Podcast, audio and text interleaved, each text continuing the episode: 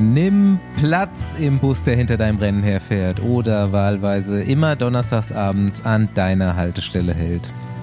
Nachdem wir vergangenes Wochenende das große niederländische Bierrennen begleitet haben, sticht der Besenwagen heute auch mal wieder in andere Disziplinen vor und lädt sich endlich mal wieder eine Frau in die Mitfahrerkabine ein.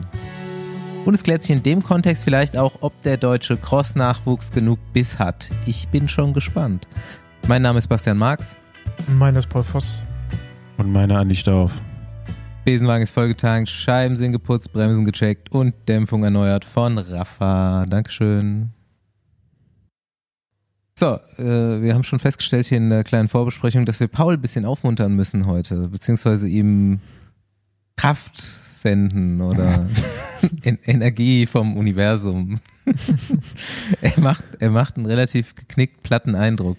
Wenn der einfach äh, geknickt und platt ist das falsche Wort, einfach äh, einfach ein bisschen, bisschen, bisschen über den Punkt, äh, muss ich sagen. Also so, so einen leicht, so leichten, leichten Mini-Tinnitus im rechten Ohr die ganze Zeit. Also nice. oder so ein Piepen ist, äh, ist, ist nicht gut, sagen wir mal so. Aber ja, schön euch Man, zu sehen. Du musst ja immer hier vor der Aufnahme ein bisschen Freizeit gönnen, Paul. Ein bisschen Kokain nehmen. Oder also irgendwas noch, anderes, noch mehr, was dir gute Laune bereitet. noch mehr. Okay. Ja. Ja, äh, ich kenne das auf jeden Fall sehr gut. Ich hatte das auf jeden Fall auch da äh, vor meinem kleinen Urlaub jetzt. Und mir geht es definitiv besser. Hast du denn die Chance, dich ein bisschen zurückzuziehen? oder? Na, ich hatte ja gehofft, äh, dass meine, dass meine Fahrt nach Girona quasi dafür sorgt, dass ich weniger dann zu tun habe, außer Radfahren. Was ich ja gerne tue. Aber irgendwie äh, ist das Gegenteilige der Fall. Also, ja. Also, selbst, ich habe mein, ich habe echt mein Jahr konservativ geplant, aber irgendwie äh, muss ich es, glaube ich, noch konservativer planen im nächsten Jahr. Ja. Ko konservativ für Paul Voss genau. ist dann auch 110 Prozent und nicht 120 Prozent. Auf Paul, Paul Voss Level, ja. Ja, es sind halt alles Dienstreisen, ne? Jetzt so. Ja, ja, ja, ja. Also man muss auch mal wieder eine Privatreise einflechten oder vielleicht einfach zu Hause sich einschließen und nichts machen. Aber das Ding ist ja selbst, dass, eine, dass meine Privatreise, die ich nach dem Rennen in Finnland habe, endet wieder bei der Dienstreise bei der Deutschen. Das heißt, man hat schon unterschwelligen also, weißt du, so, also auch nicht, dass man aus dem Urlaub rausfährt, erstmal mhm. zu Hause ankommt, sondern man fährt direkt wieder zum nächsten Ding und danach auch wieder zum nächsten. Äh, das ist schon, ist schon, ist schon, schon viel. Aber, ne, Augen auf bei der Berufswahl, mhm. wie ein mhm. sehr berühmter deutscher Kommentator immer gerne zu Radfahrern sagt. Ähm, da habe ich meine Augen aufgehabt, aber unterschätzt anscheinend. Aber ich will mich nicht Tja. beschweren, mir geht's gut. Da ist auch wieder das Lächeln bei Paul im Gesicht. Jetzt können wir weitermachen. Hier können wir. Und äh, ich bleibe mal bei der Berufswahl und bei Berufsradfahrern, bevor ich hier in den Privatsektor abdrifte.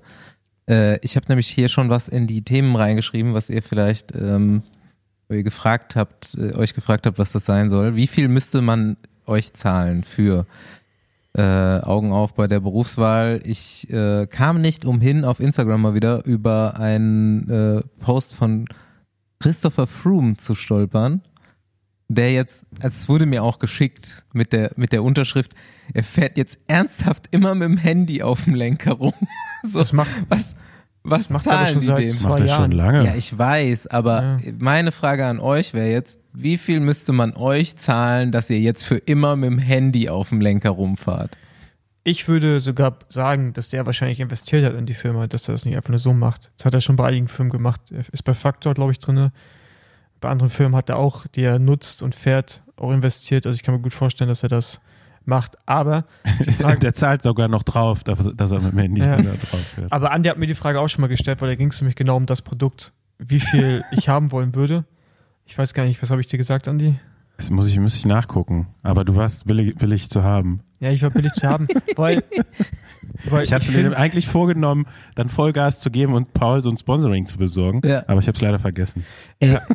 ich würde es, ganz ehrlich, fürs Training würde ich es, also Bikepacking-Events und Training würde ich es nutzen. Aber ich, aber ich nutze es nur, weil ich dafür auch bezahlt werde. Aber fürs Training ist mega, weil du kannst Radrennen schauen während des Trainings. Ich weiß, soll man nicht machen, aber macht man dann halt. Mhm. Weil ich, ne? Und bei Bikepacking ist es tatsächlich, haben das relativ viele und die finde ich auch sehr, sehr praktisch. Und da ist das Rad eh schon so voll gebastelt, da fällt das auch nicht mehr auf. Ja. Also, Im ich wurde ja vor, ich wurde ja vor kurzem erst angeprangert, weil ich mich über Style Crimes lustig gemacht habe. Ich mach weiter. Das ist auf jeden Fall Horror. Mir müsste man, boah, ich habe mir noch keine Gedanken darüber gemacht, aber, aber dein Handy ist gar nicht so groß, wenn ich mir nee, das hier angucke. Ich, hab, ich bin ja klein, also habe ich mir auch immer so ein Mini-Handy. Basti, ich wette, ich wette, wenn die dir für ein Jahr das Ding nutzen, 10.000 Euro gehen, würdest du es machen. 100 Pro. Ey, die nimmst du mit, dann fährst du mit so einem scheiß Ding darum, ist doch scheißegal. Boah. Hm. Ja, das, das, sagst du jetzt, ey. Ich meine, am Ende ist es ja so, es ist ja dann nur auf Content drauf, wenn es sein muss. Richtig. Aber wenn es jetzt wirklich so wäre, ich müsste das jetzt immer das Handy auf meinem Vorbau drauf haben mit diesem Teil, das wäre zu wenig. Bei mir ist ja an, genau anders. Ich würde am liebsten mein Handy immer zu Hause lassen beim Radfahren. Ja, stimmt. Und das ist ja auch genau eine Sache, die ich am Radfahren auch liebe. Auch wenn ich das Handy nur in der Trikottasche habe. Ich mache jetzt bei, beim Radfahren mache ich immer bei meinem Handy diesen Nicht-Stören-Modus Zeit für mich. Weil, weil, selbst dieses, der Vibrationsalarm in der Trikottasche, der nervt ja schon. Den habe ich auch nicht an. Ich habe immer komplett lautlos, ohne Vibration. Und wenn ich es dann in der Trikottasche habe, dann kriege ich auch nichts mit, außer ich bleib mal stehen und gucke dann absichtlich drauf. Aber ich hatte mein Handy auch immer nur dabei, um, um so einen Tracker laufen zu lassen, um zu wissen, wie viel ich gefahren bin. Jetzt habe ich ja wieder einen Computer am Fahrrad. Da könnte ich das Handy eigentlich echt mal zu Hause lassen. Nee, du hast sprichwörtlich einen Computer am Fahrrad. Ein Computer. Also, das, das, das, ein das PC. Ding nennt man wirklich PC, ja. Der, re der, rechnet auch die ganze Zeit, hat mir jetzt schon zweimal einen neuen FTP einen ausgerechnet. goldenen PC hast ja? du auch, ne? Ja. Einen goldenen PC. das richtige Personal Computer, den du auf dem Rad draufgebaut hast. Ja, der ähm, läuft ja. auch noch mit Windows 95. Ja, erzähl, was hat er dir für ein FTP ausgerechnet? Nee, aber als, äh, Andi, Andi, jetzt nochmal kurz darauf zurückkommen. Also gerne, Ding steht, ne? Kannst du gerne einen Deal besorgen da. Ja, bei dir ist ja eh Hopfen und Malz verloren, ne? Also machst Richtig. alles für Geld. Kann man, kann man sich ja auch an, direkt an Christopher Froome wenden jetzt. Ja. Eventuell. Vielleicht kannst du da noch einsteigen, Paul. Kannst du einsteigen bei, wie heißt Quad, Quadlock oder so? Aber Paul hat, ja, Paul hat ja nichts zum Investieren. Ey, richtig, ich hab nichts investieren. Mein Cousin hat sich das mal gekauft, ey. weil er dachte, das wäre super, er braucht, braucht sich keinen Tacho zu kaufen und nimmt er einfach sein Handy und so. Aber am Vorbau ist auch echt eine dämliche Platzierung, ne? da kommst du auch mit das Knien dran, oder? Das doch auch so drei Zentimeter noch ab. Das ist ja nicht so schlimm, aber das ist so am Vorbau einfach störend, finde ich. Also wenn man so sein Handy vorne äh, so machen könnte, das wäre doch gar nicht so verkehrt, finde ich. Außer ja, du hast ein großes Handy, ja dann ist halt Blödsinn. Das gibt's auch. Das gibt's ja. Es gibt das so wie so K-Edge, sowas gibt's auch da. Und wie gesagt, der Cardier, den wir alle kennen, Grüße gehen raus, der hat das auch und der hat sein Handy immer vorne dran. Und das ist dann wie so ein, ja, wie ein Hammerhead, Wahoo, Garmin, hängt das da vorne. Es hängt noch ein bisschen über dem Vorbau drauf, also das Telefon geht vorne noch über die Schrauben rüber, aber es ist auf jeden Fall vorne und flach. Mhm. Flach, Mir wäre das nur alles immer zu groß. Also so ein kleines Handy würde ich mir auch dran machen, wenn es so richtig klein wäre, so wie Basti. Ja, mir ist ja, mir ist ja so ein, also ich habe ja von allen möglichen äh, Varianten, Garmin, Wahoo, was auch immer, immer die kleine Variante, weil mir die größere auch schon zu groß ist. Ja. Will, Aber würde ich auch immer Weil ich dann immer sage, das sieht ja aus wie ein Handy. Nokia 3210 würde ich dran machen. Razer, Razer V2. Das muss auch, das, das, das musst du dann auch nie laden. Genau. Ja, kannst du Snake spielen. Ja, gut. So, ich habe euch wetten lassen. Ich äh, bin euch allen das Ergebnis schuldig, obwohl ich sagen muss, viele haben das Ergebnis schon mitbekommen vom Rennen. Denn ich glaube, ich hatte noch nie in zwei Tagen so viele neue Strava-Follower wie an den zwei Tagen nach der letzten Folgenauskopplung, wo ich angekündigt habe, dass äh, Wilma und ich Sakalobra hochfahren und äh, mal gucken, wer schneller ist. Und ich habe, glaube ich, also an den zwei Tagen hatte ich, glaube ich, 200 Follower mehr auf Strava. Also es haben schon einige geguckt jetzt. Schon einige gelunzt. Ja, wie ist ausgegangen? Also, dass du verloren hast, wissen wir. Aber. Ja, also ich habe tatsächlich 41 Sekunden kassiert. Es war noch, es war noch auf Sichtweite, aber ihr kennt ja den Anstieg so, ich kam dann gerade um die Kurve rum, da ist sie oben drüber gefahren. Aber jetzt mal, hat sie dich attackiert oder bist du einfach abgefallen? Es ist genauso, ich bin, Also eins meiner Talente ist äh, schätzen, einschätzen. Das kann ich ganz gut. Es ist genauso gekommen, wie ich erwartet habe. Ich bin mein Pacing gefahren, was ich so optimalerweise hätte durchbringen können am besten Tag des Jahres. Nach 25 Minuten habe ich Kolbenfresser gekriegt, musste so drei, vier Minuten ein bisschen rausnehmen und konnte dann wieder draufgehen aufs Pacing und sie hat genau mein perfektes Pacing bis oben gebracht. Also sie ist dann, als ich äh, rausnehmen musste, ist sie an mir vorbeigefahren und äh, ich habe sie immer noch gesehen, aber ich habe wirklich drei, vier Minuten gebraucht, um mich wieder so ein bisschen zu erholen. Dann konnte ich wieder äh, die Watt von vorher fahren. Und dann ist sie auch wo, nicht mehr weiter weggekommen. Wo landet Wilmer bei Queen of the Mountain? Äh, gute Frage tatsächlich. Ich habe es natürlich geguckt, aber ich glaube, ich habe es auch wieder verdrängt. Also so die schnellste Frau ist auch schon ziemlich schnell. Ist 29 Minuten. Wilma ist 36 Minuten gefahren. Okay. Ähm, Und aber wir nehmen hier heute mit meinem äh, Laptop auf. Deswegen bin ich ein bisschen weiter weg. Wie viel aber Watt ich gucke. Kilogramm bist du da gefahren? Vier, ziemlich wie viel genau. Watt? Vier. Äh, 260. 201 oder 62 Watt bin ich bis da oben gefahren. Und ich denke, ich hätte im, am besten Tag des Jahres hätte ich 270. Aber ganz ehrlich, ich bin mega zufrieden. Ähm, das bin ich ewig nicht auf die Zeit gefahren und ich habe mich richtig gut gefühlt und ich finde es auch geil, dass die vorbeifährt und äh, das war einfach richtig guter Ausflug. Und ich habe ja 65 vorher Kilo? gesagt, ähm, nee, sechs, ja, also nicht viel mehr auf jeden Fall, 66, denke ich mal, wiege ich. Ja, jawohl, ich habe einfach gerade nur 260 durch Ja, ja, vier. dann sind es 3,9. Ähm, ja, ich hatte ja vorher euch gesagt, so, ich glaube, optimalerweise kann ich an 37 Minuten hochfahren. Ich bin 37,14 gefahren. Und Wilma ist 36, 33 gefahren. Ich, wo ist die Fahrt? Herzlichen Glückwunsch. Also ab jetzt darf sie immer Lightweight fahren und du musst mit Kastenfelge fahren. Ja, am nächsten Tag, für Andi hat es direkt gesehen, am nächsten Tag habe ich äh, sie ihr direkt abgenommen. Aber, aber was wiegt, was wiegt Wilma? Ah, die behauptet immer, dass sie äh, Behauptet. fünf- 55, 56 Kilo wiegt. Dann beim letzten Mal, als sie sich dann gewogen hat, dann waren es 54. Ich behaupte auch, dass sie noch leichter ist teilweise. Ähm, irgendwas in der Richtung. Ja, aber dann ist. Aber in 29 Minuten ist dann schon schnell, ne, Andi? Für Frauen. Neun, 29 ist schnell, ja. Keine Ja, du Ahnung, kennst ich ja auch so ein bisschen- den Be Berg nicht mehr in Erinnerung. Ey, ja, du hast gesagt, du bist nur einmal hochgefahren, ne? Also zweimal höchstens. Ja, Paul, ich glaube, du bist auch mal in. Du hast gesagt, du bist nicht in schnell hochgefahren, ne? Wir hatten letztes Mal geguckt. Nee, ich immer, immer, immer nur Intervalle, also noch nie voll hoch bis oben. Ja. Ja, ey, am, am nächsten Tag war sie auf jeden Fall platt. Da war ich auch so ein bisschen glücklich, weil die ist ja jetzt schon eigentlich ungefähr genauso stark wie ich. Klar, Eintagesspezialistin. klar kann ich die noch auf drei oder äh, vielleicht auch fünf Minuten abhängen, aber da muss ich mir auch jetzt mittlerweile schon richtig äh, Mühe geben. Aber am nächsten Tag sind wir nochmal 150 gefahren und da hat sie schon zu beißen gehabt. Da hat sie auch gar keinen Bock mehr gehabt. Dann äh, bin ich am Schluss, habe ich noch, ich habe mich dann echt gut gefühlt nach zwei Stunden und am Schluss bin ich nochmal das gefahren, was ich auf Malle immer versuche, nämlich vom Mentor nochmal so schnell wie möglich hochzufahren, bin ich auch nochmal Bestzeit gefahren. dann, dann, dann drei Tage Pause, ciao. Fährst du Aachen? Äh, ich hab's nicht vor, ehrlich gesagt. Ja, warum drückt Und, ihr euch äh, denn alle? Ey, Leute. sind, wir, sind wir mal ganz ehrlich, ich bin ganz gut drauf für meine Verhältnisse, aber ich bin ja auch doch richtig schlecht. Nein, aber du bist ja der Durchschnitt. Also, Ja, das stimmt.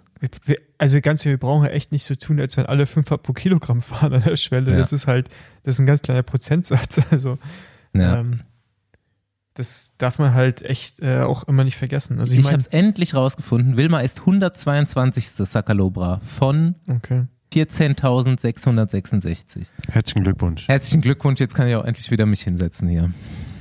Ähm, eine Sache wollte ich noch sagen, weil das auch gerade Fabian hier, unser Redakteur, im Vorgespräch angemerkt hat, dass, er, dass ihm das hier aufgefallen ist, ist mir auch auf Malle aufgefahren, gefallen, unheimlich viel Frauen unterwegs.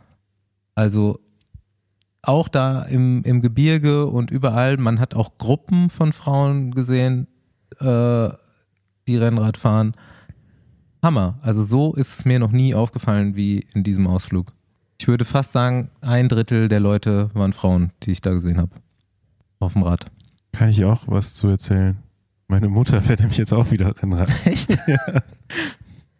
Also über meinen Vater habe ich ja schon genügend Geschichten erzählt, aber meine Mutter fährt jetzt auch wieder. Nach Ja, 25 Jahren Pause oder so? Oder 30? Müssen wir Keine mal- Ahnung. müssen wir mal sagen. Weltmeisterin war die mal, oder? Ja, Crazy. das ist aber schon lange Die- her. Crazy. Sie, sie, ist ja, sie ist ja eigentlich die Gute bei euch in der Familie. Ja. Die ist auch direkt so nach zwei, zwei Wochen wieder so 80 bis 100 Kilometer gefahren. Wie kommt's? Ich glaube so kurz vor der Rente. Midlife Crisis? ja, so, so ein Ja, ein bisschen, bisschen mehr spät, Freizeit wieder. bisschen mehr Freizeit. Wer weiß. oder? Der, der, der Andi ist eigentlich ausgezogen, steht auf eigenen Beinen. Ja, Ja, die wollen so eine Deutschlandtour machen, einmal um Deutschland rumfahren. okay. An der Grenze. Erfahren die auch zusammen? Ja. Hat, was hat die für ein Fahrrad? Also sein Vater, muss man ja sagen, der ist immer top Ist alles- ausgerüstet und total Alles der. äh, Canyon. Okay. Also, die haben auch beide schon zwei Räder, Mhm. also Gravel und Straße. Aber machen die einen Partnerlook? Weil dein Vater ist ja auch ganz gerne mal Monofarbe. Nee, nee. So. Ja, Mein, Fa- Okay. mein Vater ist ja eigentlich immer Full Kit. Also der, also der hat immer alles passend, auf jeden Fall. Ja, Familienausflug würde ich sagen. Ich glaube, die fahren mir zu langsam. Okay. An- Andi trainiert Meinst jetzt wieder auch so Intervalle und so. Meinst du, dein Vater kannst du abhängen? Ja, klar. Ja? Ja. Doch, ich meine, der ist über, über 60. Das Duell will ich sehen. Ja, ja, aber ich, also ich glaube, ich glaub, wenn ihr drei Stunden schnell fahrt, hängt er dich ab, Junge. Nee, nee, das ist kein Problem. Du, du, du Jungs, schätzt ein mich Diesel, falsch ey. ein, Paul. Also- Du schätzt mich falsch ein. Ich, ich sag's Nee, dir, ich glaub, nächstes du Jahr beim Cape Epic wirst, wirst du dich schon noch wundern. Du fährst ja kein Cape Epic, Andi.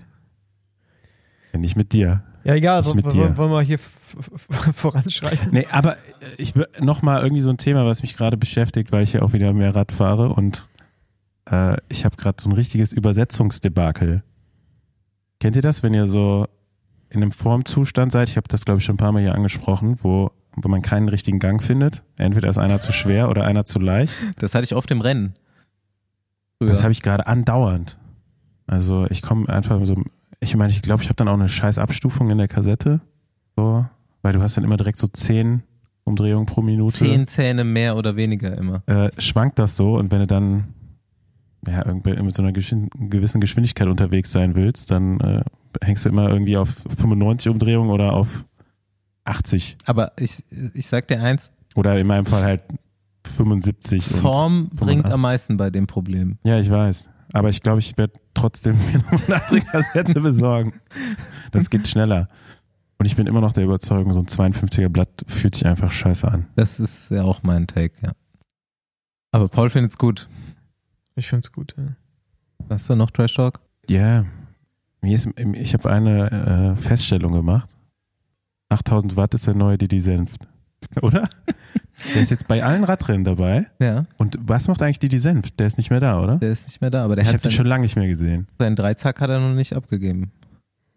Das weiß ich. Meinst du, der muss Die jetzt Reichs- offiziell. Die offiziell machen? Reichsinsignie wurde, wenn dein Take stimmt, noch nicht weitergegeben. Der, Ja, aber wo ist Didi Senft eigentlich? Hat denn noch mal einer gesehen?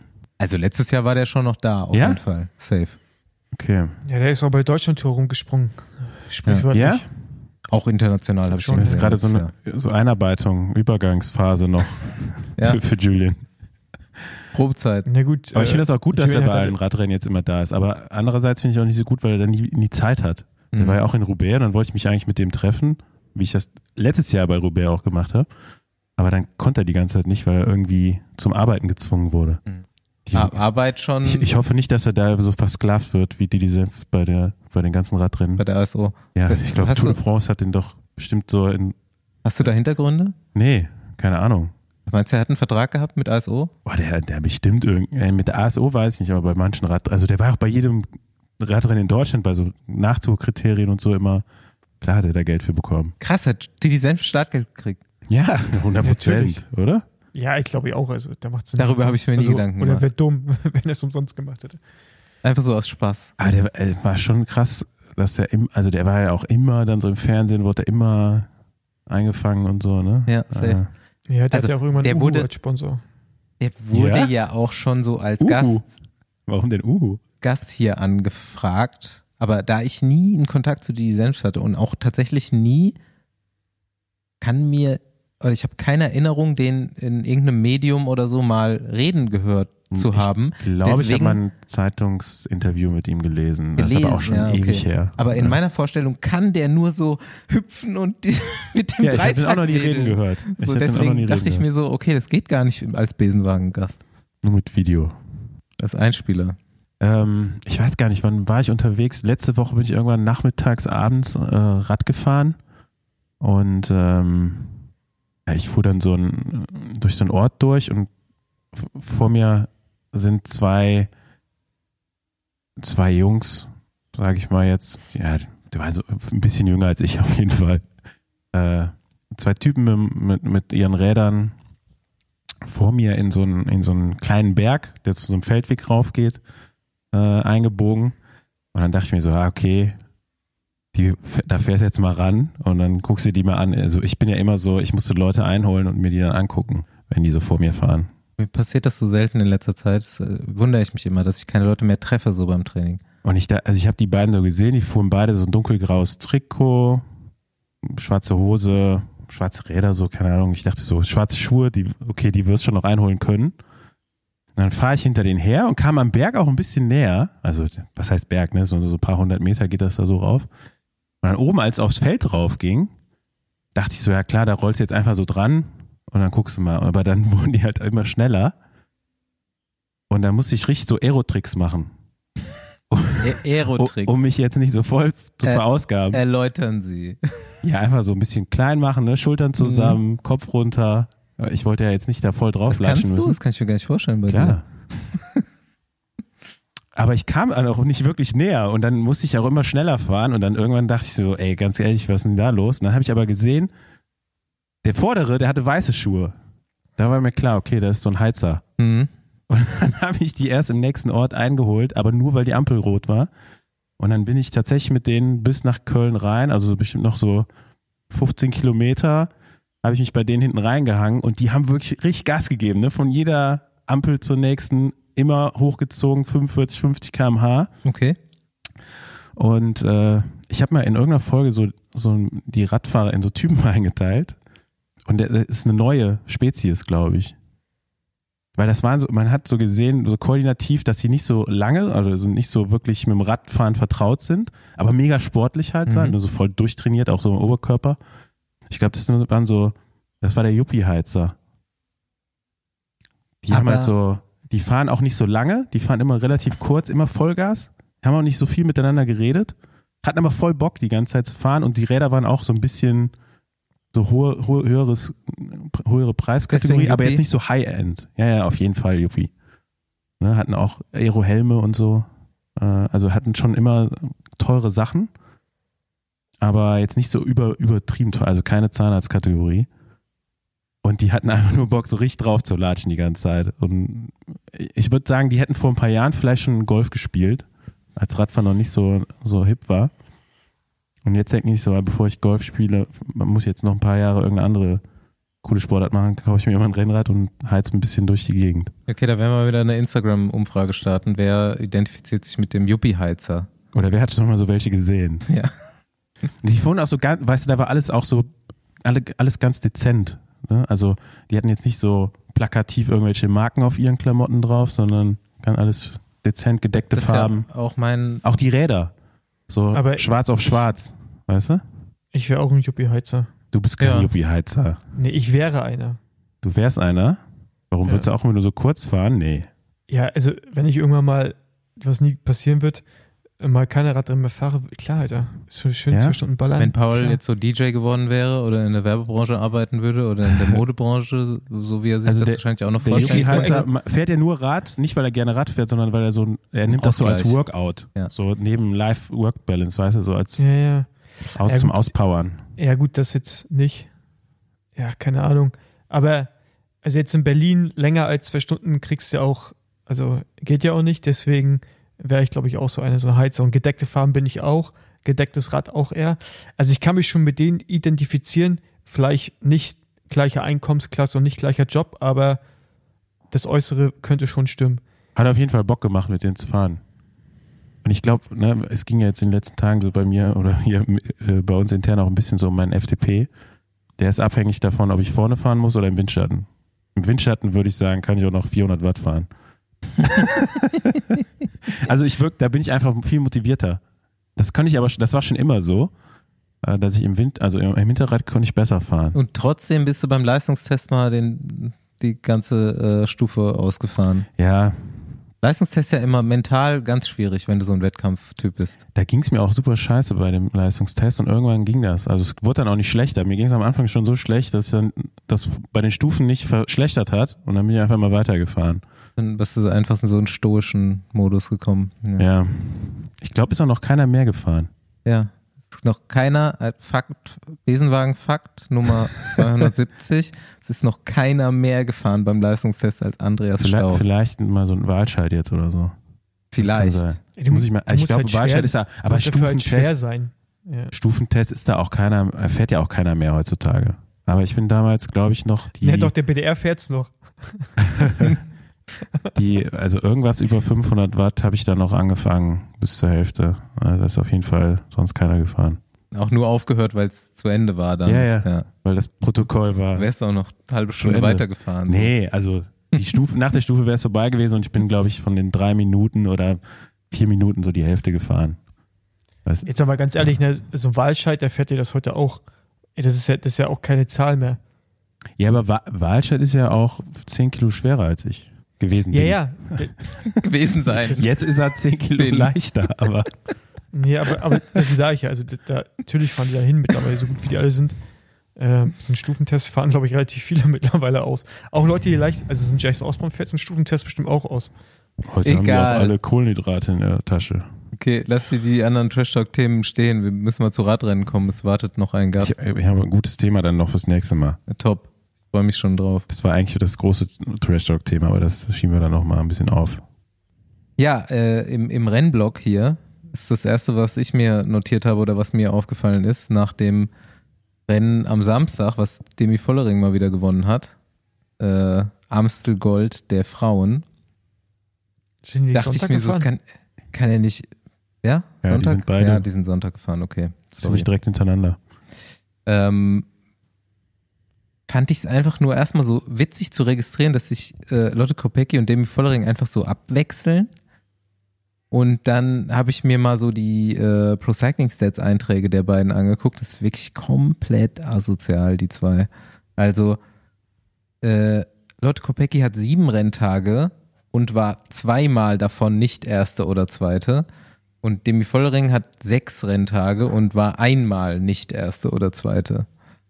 Die zwei haben auch, glaube ich, weiß ich nicht, zusammen mindestens die Hälfte der UCI-Punkte, die im Frauenbereich vergeben wurden dieses Jahr. Äh, es ist schon ein crazy Gespann. Das sind die großen zwei im Frauenradsport. Die großen zwei im Ver Vergleich zu der Safari, die wir gleich noch mit den Big Five durchlaufen werden, aber hier gibt's Big Two. Ich glaube, die können sich aber nicht so gut leiden. Man äh, munkelt es nach diesem Strade Bianche. Ich war jetzt in den letzten Minigate. Wochen ja ein paar Mal bei den Klassikern und dann auch beim, beim Start jeweils von den Frauenrennen. Und wenn die so zur Einschreibung gefahren sind oder so, dann waren das immer so getrennte Lager auf jeden Fall bei ST Works. Ja, aber manchmal produziert sowas ja auch Erfolg.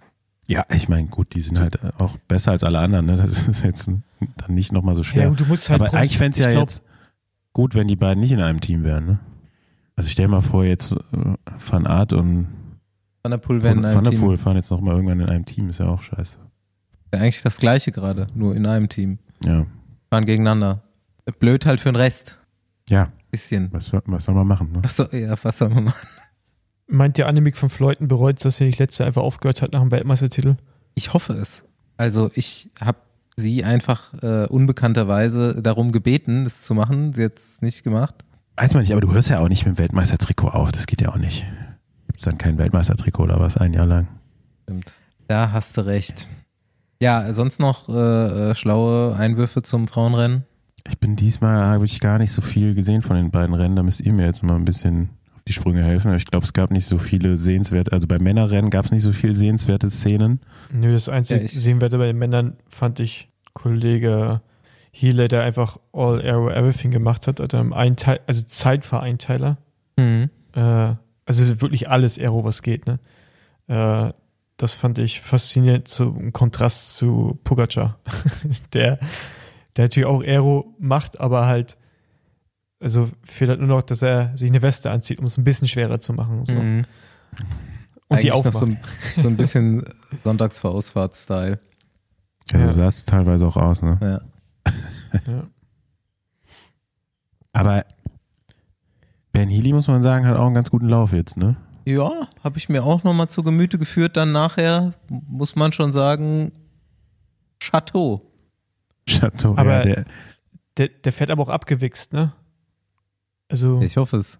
Ja, yeah, äh, kom komplettes Paket einfach, ne? Ja. ja in, in, der Dreiergruppe einfach mal nichts gemacht, so äh, sterbenden Schwan gespielt und als dann äh, dann nochmal kurz einen Pitcock stehen lassen. Äh, also, also hat auf jeden Fall alles richtig, aber ist halt auf jeden Fall geil, wie er wirklich auch mit Pitcock so einen sterbenden Schwan gemacht hat und dann ihn einfach attackiert und dann, okay, ciao. Das fand ich, fand ich geil. Das kann er auch, also das funktioniert nicht nochmal. Also das war jetzt das letzte Mal, dass das so funktioniert hat. Weiß, weiß ich nicht. Also ja klar, den wird man jetzt auch in Zukunft nicht mehr unterschätzen, das auf jeden Fall nicht. Äh, hat aber jetzt auch einen guten Step gemacht, so, ne? War schon immer bei den Junioren auch äh, und auch in der U23 äh, bekannt so, aber jetzt auch nicht der absolute Überflieger. Ähm, ist jetzt im zweiten Profijahr, letztes Jahr auch schon hier und da mal auf jeden Fall gut gefahren, aber jetzt nicht so gut, wie, wie er gerade jetzt bei den äh, Ardennenrennen da vorne mitmischt. Und ähm, ja, macht einfach auch, obwohl er jetzt noch nicht so viel Erfahrung hat, einfach extrem viel richtig, ne? Wie Paul sagt, dann auch da so äh, ein bisschen Schauspielern, ähm, nutzt dann halt auch alles aus, was geht, so in Sachen Aerodynamik fährt er auch immer noch ähm, ich sag mal, das ein bisschen ältere Modell von Kendall, den, mhm. den Aerorahmen. Ähm, ja. Irgendwie cooler Typ. Ähm, macht auch Hoffnung, dass die, die Safari da bald mal ein bisschen aufgemischt wird. Ähm, du sagst es. Ähm, Take ist ja, wenn einer von den Big Five am Start ist und die anderen vier nicht, ist nahezu 100% Quote. Also ähm, die Big Five sind jetzt Van Art, Van der Poel, Pogacar, Roglic und Evenepoel. Wingegaard tatsächlich. Winge, Wingegaard? Das zählt jetzt schon dazu? Ja, muss, dann sind es ja aber, aber dann sind es schon sechs. Ja, stimmt. Aber Evenepoel, also in dem Tweet oder was auch immer das war, den ich gelesen habe, war äh, statt Remco Wingegaard. Was ja auch absoluter Quatsch ist. Für so ein Rennen natürlich schon, ja. ähm, ja, ich meine, das sind natürlich jetzt fünf, sechs Fahrer, die auf jeden Fall offensichtlich nochmal ein anderes Level haben wie der Rest vom Fahrerfeld. Aber ähm, ich habe mir am Samstag Lüttich Bastogne Lüttich U23 angeguckt da wird auf jeden Fall im nächsten Jahr noch einiges Gutes hochkommen. Äh, und ich glaube einfach, dass das aktuelle Fahrerfeld da zum großen Teil gar nicht für, für gemacht ist. Also da sind noch so ein paar, äh, ich glaube, jetzt die, die 6, 5, 6 waren so die ersten, die da reingeschossen sind, die äh, ja einfach aus einer, einer, aus einer neuen Generation entspringen. Ähm, und da im Fahrerfeld halt einfach auch noch Jungs dabei sind, die äh, einfach das Niveau der neuen Generation nicht haben. Ne? Also da ist dann einfach überall mal ein Watt pro Kilogramm mehr.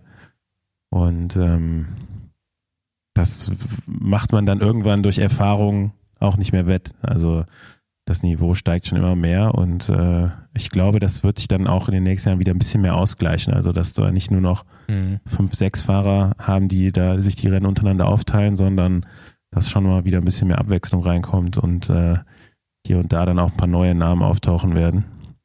Ähm, ich meine jetzt, ein Ben Healy ist da jetzt ja auch schon gar nicht mehr so weit weg und mhm. äh, das auch innerhalb einer sehr kurzen Zeit.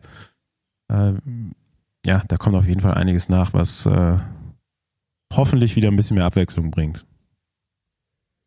Ja, gute Aussichten auf jeden Fall. Nicht für jeden, aber für uns als Zuschauer definitiv. Was ja, ich, ich habe also schon, es ist bestimmt schon ein, zwei Jahre her, wo ich einen alten sportlichen Leiter von mir getroffen habe und mit dem wir dann auch so rumgewitzelt haben, so, äh, ja, zum Glück fährst du nicht mehr, weil es, es wäre einfach jetzt schon nicht mehr, nicht mehr lustig und äh, das hört man ja auch von dem ein oder anderen älteren oder gestandeneren äh, Radprofi, der jetzt da gerade unterwegs ist, dass einfach äh, ja mit den gleichen Wattzahlen man heute einfach mal 40, 50 Plätze weiterhin landet. So.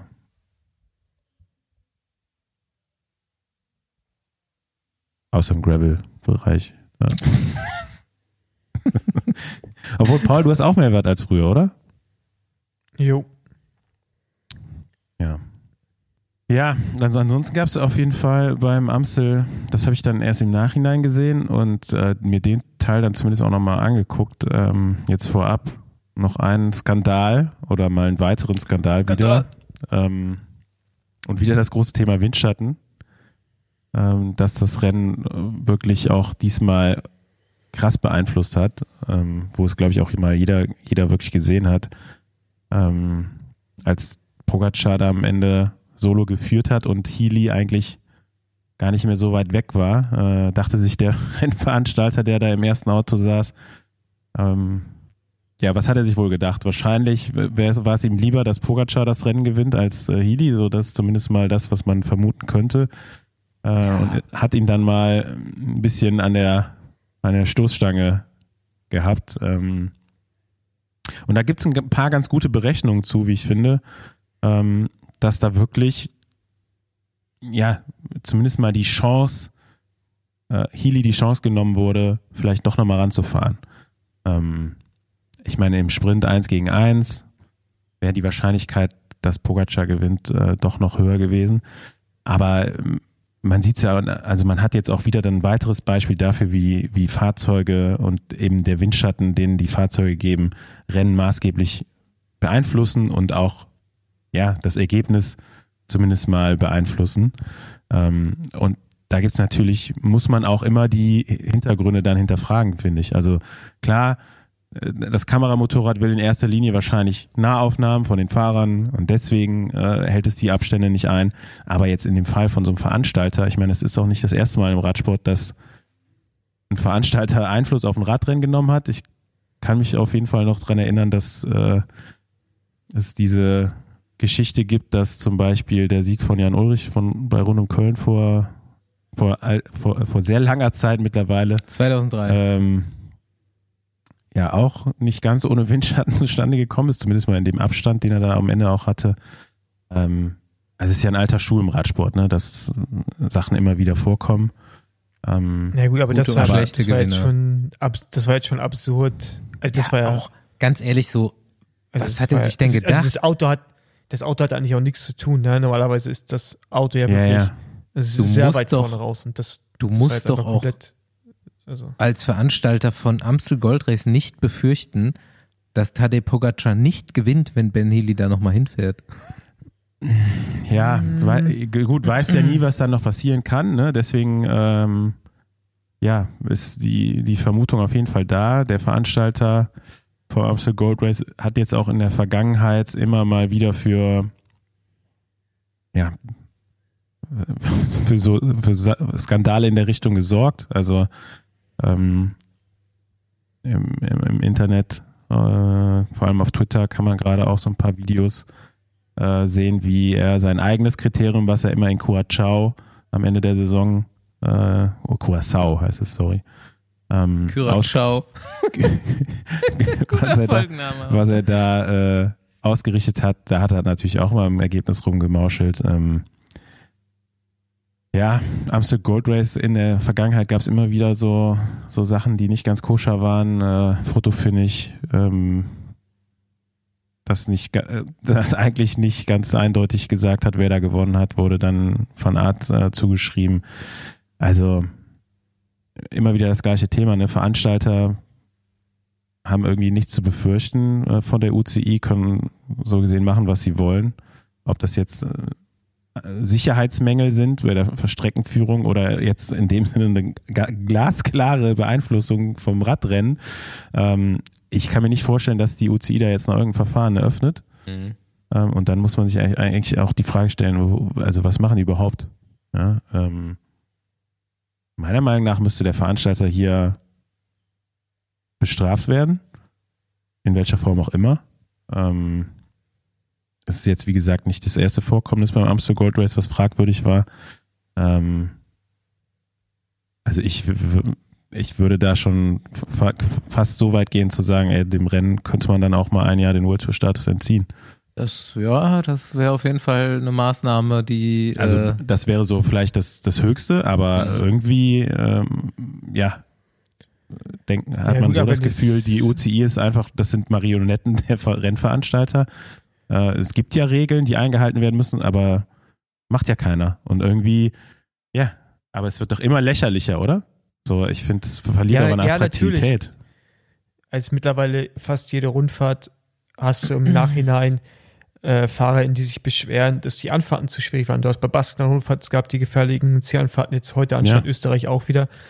Und die UCI geht halt nie in die Verantwortung und sagt, okay, wir bestrafen jetzt mal einen Veranstalter, weil natürlich die UCI auch abhängig ist von den Veranstaltern, weil die wiederum Geld in die UCI zahlen. Also es ist halt einfach ein komplett absurdes System auch und ich glaube echt, da wird sich einfach auch nie was ändern. Also ich meine, wir können uns halt alle beschweren, aber die UCI ist halt so schwach, obwohl sie eigentlich alles kontrollieren könnte, ist sie an sich aber eigentlich so schwach und auch der Präsident so schwach, dass die hauen ja immer nur ja. auf die Fahrer rauf, weil das das Einfachste ist, so auf die Teams. So müsste, die müssten das kontrollieren, ne? Dafür sind die da. Und äh, ja, aber die werden aber auch gleichzeitig glaub, von denen bezahlt.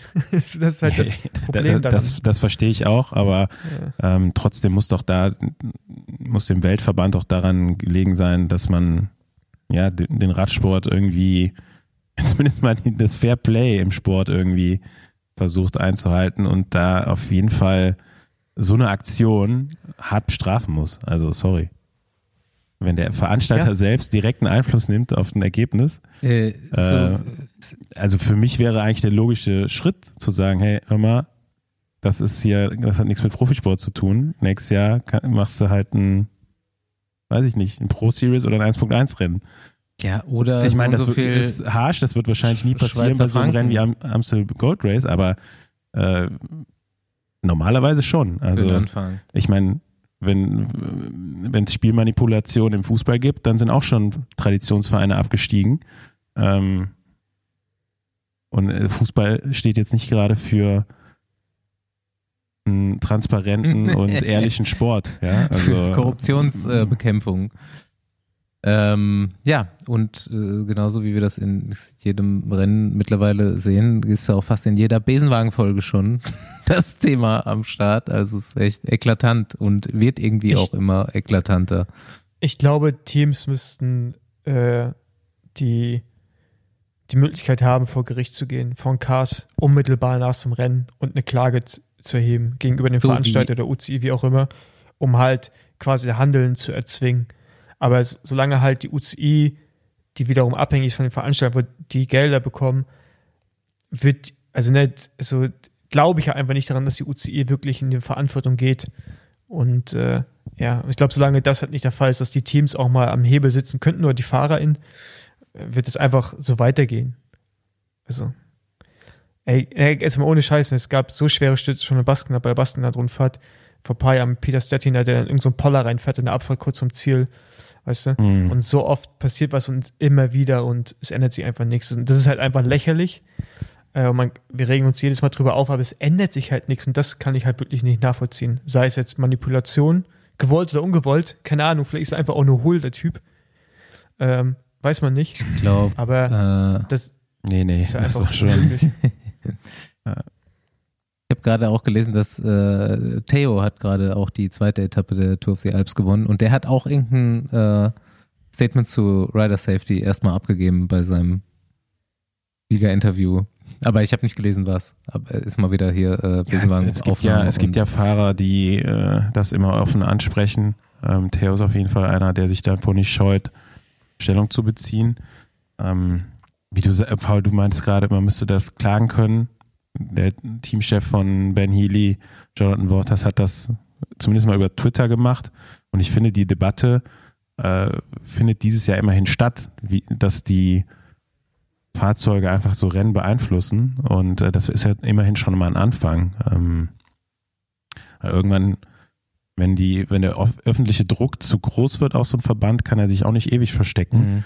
Ähm, und dass dann vielleicht ja, irgendwann mal also Maßnahmen ja, kommen, da muss man einfach dra quasi dranbleiben, weil ich meine, also mir ist auf jeden Fall dran gelegen, dass sich das ändert in Zukunft. Ähm es ist ja ein Teil, dass das auch hier so einfach in einem Medium dauernd angesprochen wird und unseres ist nicht das einzige. Und ähm, klar zu sehen ist halt eine äh, Professionalisierung dieses Sports in den letzten 10, 15 Jahren, was ja in Material und Trainingswissenschaft und so weiter wirklich unfassbar gut schon geworden ist. Dann muss jetzt halt auch die Organ Organisation des Sports irgendwann mal nachziehen. So, das äh, Sonst funktioniert es halt auch gar nicht. Ja, bin ich dabei, aber auch Jonathan Wouters, ähm, ein Team beschwert sich nur dann, wenn es ja, um den eigenen. Fahrer geht, ja.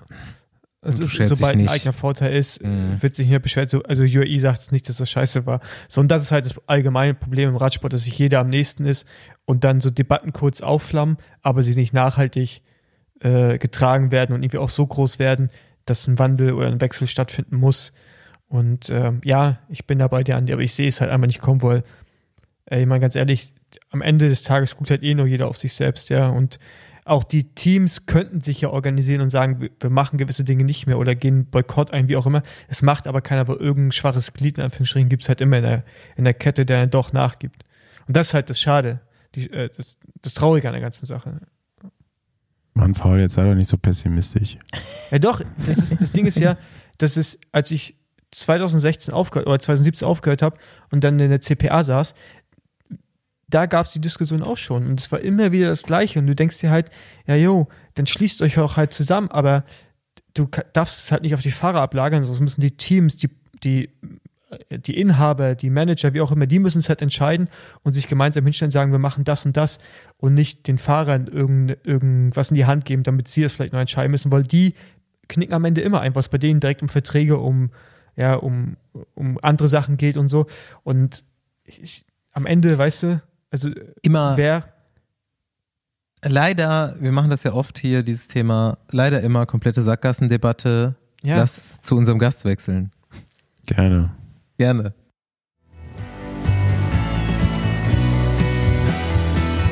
Sodele, Besenwagen überraschenderweise nach Leipzig gefahren heute und wir laden jemanden im dritten Versuch ein. Ähm, ich glaube, beim ersten Mal war ich dann irgendwie äh, kurzfristig nach Südafrika geflogen, um äh, brandaktuell äh, Cape Epic Zweitplatzierte zu interviewen. Beim zweiten Mal ähm, ja, war dann der Roubaix-Content so viel, dass es irgendwie zu viel gewesen wäre, noch einen Gast mit reinzunehmen. Und du warst auch schon irgendwie leicht angeschlagen. Das hat sich nicht ganz erholt. Wir begrüßen heute endlich Judith Kral. Hallo. Hallo. Ja, ähm, schön, dass es endlich Hi. geklappt hat und ich entschuldige mich auch schon mal, wenn ich ein bisschen verschnupft klinge.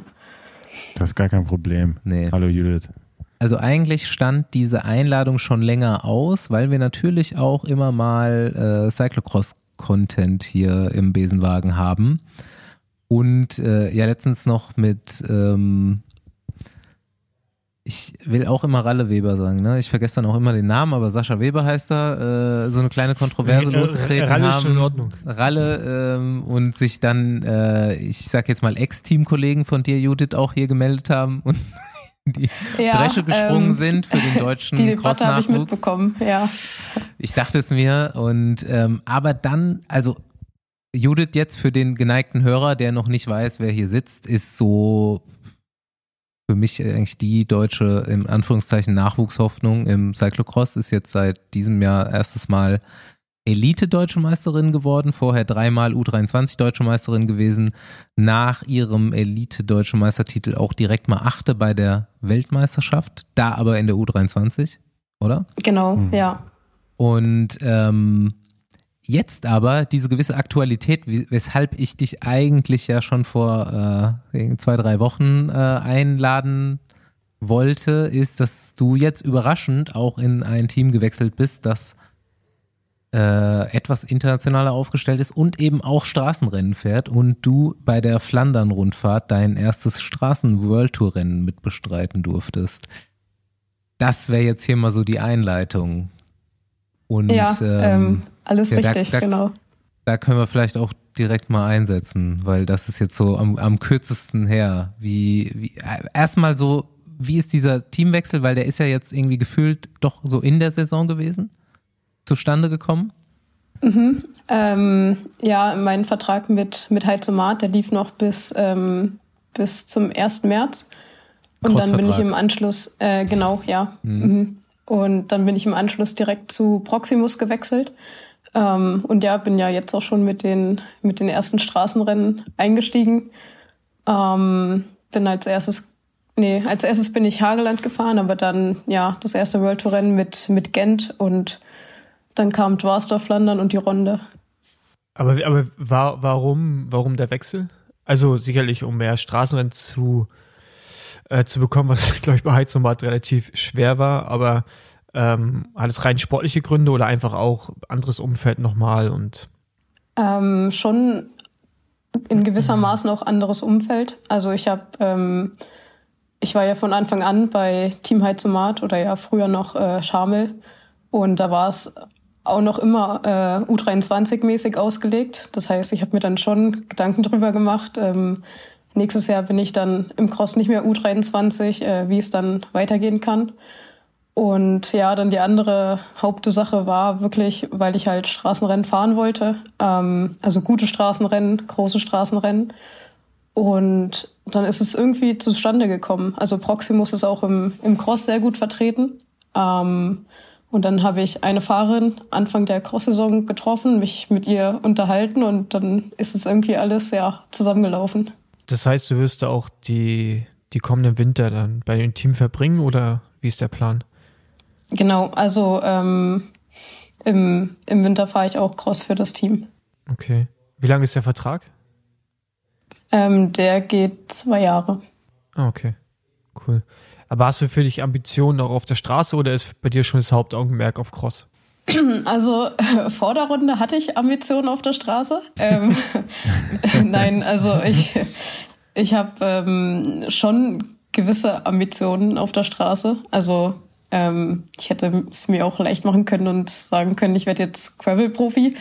Aber ähm, nee, ich wollte auf der Straße halt nochmal, ja, ähm, Erfahrung sammeln. Also die letzten Jahre bin ich für ein Amateurteam gefahren, da hatten wir auch ein paar UCI-Rennen, aber ja, ich wollte schon mal gern die Klassiker mitnehmen und äh, Straßenrennen in Belgien fahren und mich da auch einfach weiterentwickeln und ja, gucken, was kommt.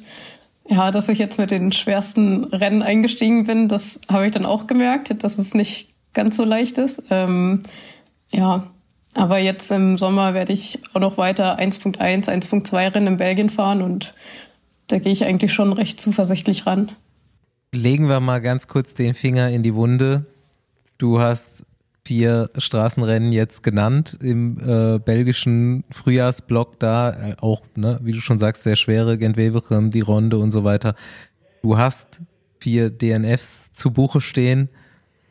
Erzähl mal, wie war der Sprung ähm. ins kalte Wasser? Ist es, ist es so schlimm, wie es aussieht oder ähm, hast du auch Motivation und Hoffnung da rausgeholt? Also ähm, bei den Rennen oder auch kurz danach, da, ja, da fehlt es schon schwer, ähm, Motivation zu finden oder ähm, ja, ein bisschen was Positives daraus zu ziehen. Aber ja, jetzt konnte ich ein bisschen länger drüber nachdenken. Ähm, und ich würde mal sagen, die, also die größte Schwierigkeit liegt ähm, an der Streckenkenntnis. Ganz einfach. Mhm. Also ich habe es nicht geschafft. Äh, ich wohne ja auch ziemlich weit im Osten. Das heißt, nach Belgien ist auch immer sehr lange. Ich war auch ähm, eigentlich immer erst einen Tag vor den Rennen ähm, in, in Belgien. Und ja, dann fehlen einem so ein bisschen die Streckenkenntnisse und das ist bei den Rennen einfach entscheidend. Also zu wissen, wann, wo was abgeht. Ähm, dann ist mein Team ja dann in dem Starterfeld doch noch ein bisschen das kleinere Team, ähm, auch mit wenig World Tour Erfahrung. Und ja, ich glaube, da hat auch das Team eine Menge dazu gelernt. Ja, das kann ich auf jeden Fall mir ganz gut vorstellen, wie das äh, sein muss, wenn man da gar nicht vorher mal die Strecke abgefahren ist. Ähm, das kennt man ja eigentlich so, ne, dass die Teams drei, vier Tage vorher da sind und dann auch nochmal diese Recon-Rides machen, ähm, sich halt eben die wichtigen Stre Streckenabschnitte ab angucken. Ähm, wenn man das halt so angeht wie, ja, wie so ein Etappenrennen oder so, wo du eigentlich auch vorher nie weißt und dann einfach mal so ins Roadbook guckst, das ist natürlich bei so Klassikern und dann auch noch auf Ultra-Niveau äh, schwierig. Hast du denn überhaupt so in deiner Vorbereitung irgendwie ein Augenmerk darauf gehabt? Eigentlich nicht. Ne? Du wusstest ja dann auch noch gar nicht, dass du die Möglichkeit hast und bist wahrscheinlich aus der Cross-Saison einfach so aufs Straßenrad und dann zu den Rennen. So hört sich das zumindest an. Ähm, ja, ähnlich. Ähm, also nach der Cross-Saison habe ich mal eine Woche rausgenommen. Also saß nicht auf dem Fahrrad, bin Ski gefahren. Und ja, dann ging Straßensaison los oder ja die Vorbereitung. Ähm, da musste ich vor allem lange, lange Grundlageneinheiten fahren. Aber bin ich ja gewohnt, war ja auch in Cottbus auf der Sportschule. Und ähm, ja, dann zu den Rennen. Also bei Gent habe ich mir schon mal so die Schlüsselpunkte angucken können. Ähm, und da hat mich dann, das ist mir ein bisschen peinlich, das als Crossfahrerin zuzugeben, aber mich hat äh, das Wetter einfach gekillt. Also ich bin einfach erfroren. Ähm, bin auch noch nie ein 160 Kilometer Rennen gefahren und ich dachte, naja, also beim Cross ist es kalt und da stehe ich mit einem dünnen Anzug da und in Gent bin ich auch nur mit Armling und einem Trikot gefahren und ähm, ja, bin ganz einfach äh, erfroren. Ja, da war es auf jeden Fall zu kalt, um mit dem Trikot zu fahren. Ich glaube, da hat es maximal 5 Grad und äh, Regen gehabt. Also ähm, ja, beim nächsten Mal vielleicht mit einer, mit einer zweiten oder dritten Schicht sogar. Oder Startattacke und äh, All Out, bis nichts mehr geht. Ähm, ja. Mhm. Also ich habe auch Wie? überlegt, ähm, als mir dann schon kalt war, ob ich mal schnell schnell fahre, aber es, also ich, ich konnte doch einfach gar nicht mehr. Ich konnte mir ich konnte mir noch nicht mal äh, Riegel aus dem Trikot ziehen und ja, dann habe ich mir die Schlüsselberge mit dem Kemmelberg angeguckt und war, war davor schon draußen. ähm, ja, das ist dann ein bisschen blöd gelaufen. Ähm, aber ja, auch irgendwo eigene Dummheit oder auch ein bisschen Unerfahrenheit ähm, mit der Anziehweise. Ich habe dann auch nicht schlecht geguckt am Start. Ich dachte, die ziehen sich alle noch ihre Jacken aus, aber ja, das war dann doch nicht so. ähm, ja, und naja, am, am Tag nach Gent äh, musste ich auch zum, zum Augenarzt tatsächlich, tatsächlich weil mir ähm, irgendwie bei dem Regenwetter ein, ein Stück Plastik ins Auge geflogen ist. Und äh, ja, so habe ich meinen Montag in Belgien ver verbracht. Paul, hattest du das? Also ich frage mich gerade, ob das bei mir an den Kontaktlinsen lag, aber bei so Rennen bei schlechtem Wetter, da haben ja auch danach immer tagelang die Augen noch so gebrannt weil du halt ja dann doch auch ne, irgendwann die Brille ausziehst ja, ich, und so Dreck glaub, reinbekommst. Ich kenne das auch nicht. Ne? Ich habe nee? super empfindliche Augen, so ich kann nicht einen Meter ohne Brille fahren. Das ist mit Tränen dann nur die Augen, so das glaube ich total unterschiedlich verteilt einfach. Okay. Ähm, ja, äh, kleines bisschen unfair jetzt hier mit so einem äh, sch schwierigen Einstieg in den Straßensport hier loszulegen. Aber ähm, jetzt gehen wir mal so ein bisschen mehr in die Tiefe. Du hast jetzt die Möglichkeit, da auf einem relativ hohen Niveau, was die Rennen angeht, Straßenrennen zu fahren. Ähm, geh jetzt mal selber so ein bisschen in die, äh, oder gib uns mal Einblick in die ähm, Fantasie der Judith Kral und äh, lass uns mal teilhaben, wie, was hast du jetzt dieses Jahr und langfristig auf der Straße vor? außer rauszufinden, wie, wie gut es geht? Und wie stark sind die Ambitionen im Cross da nochmal Richtung wahrscheinlich irgendwie Spitze, Weltspitze zu avancieren? So, was, oder was wäre dir auch lieber davon? So, wie, wie denkst du darüber im Moment? Ähm, ja, also im Moment priorisiere ich schon die Cross-Saison. Also ähm, ich lege auch meine Straßensaison darauf aus. Ähm, und ich muss auch sagen, dass es mir mehr Spaß macht und dass ich da auch mehr Potenzial bei mir sehe. Ähm, ja, und also ich bin auch über die letzten zwei Jahre im, im Crossfeld äh, einfach sehr viel sicherer geworden. Auch bei den größeren Rennen. Das fehlt mir auf der Straße schon noch. Also im World Tour auf, also auf dem World Tour Level total. Ähm, da habe ich meistens gar keinen Plan oder so eine richtige Vorstellung. Ähm, und ja, also auf der Straße hoffe ich schon, dass es jetzt bei den 1.1 und 2 Rennen die das Team jetzt in Belgien eigentlich wöchentlich fährt, ähm, besser laufen wird. Und ja, da rechne ich mir schon mal eine bessere Platzierung aus ähm, oder wenigstens ins Ziel zu kommen. Ähm, aber sonst, ja, sonst ist schon der Fokus auf die Cross-Saison gelegt. Wie kommuniziert ihr in der Mannschaft? Bist du jetzt, äh, musst du jetzt Niederländisch lernen oder Redet ihr auf Englisch? Ähm, schon auf Englisch. Also bei den ganzen Besprechungen auf alle Fälle auf Englisch. Ähm, und auch mit den Mädchen eigentlich immer auf Englisch. Ähm, ich glaube, es wird mir trotzdem nicht schaden, wenn ich ein bisschen Niederländisch lernen würde.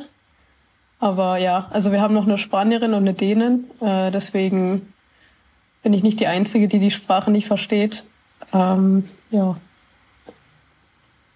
Okay, so ich habe mir das Team jetzt schon so ein bisschen so vorgestellt, dass er einfach alles weiterhin auf Flämisch oder eben auf Niederländisch läuft.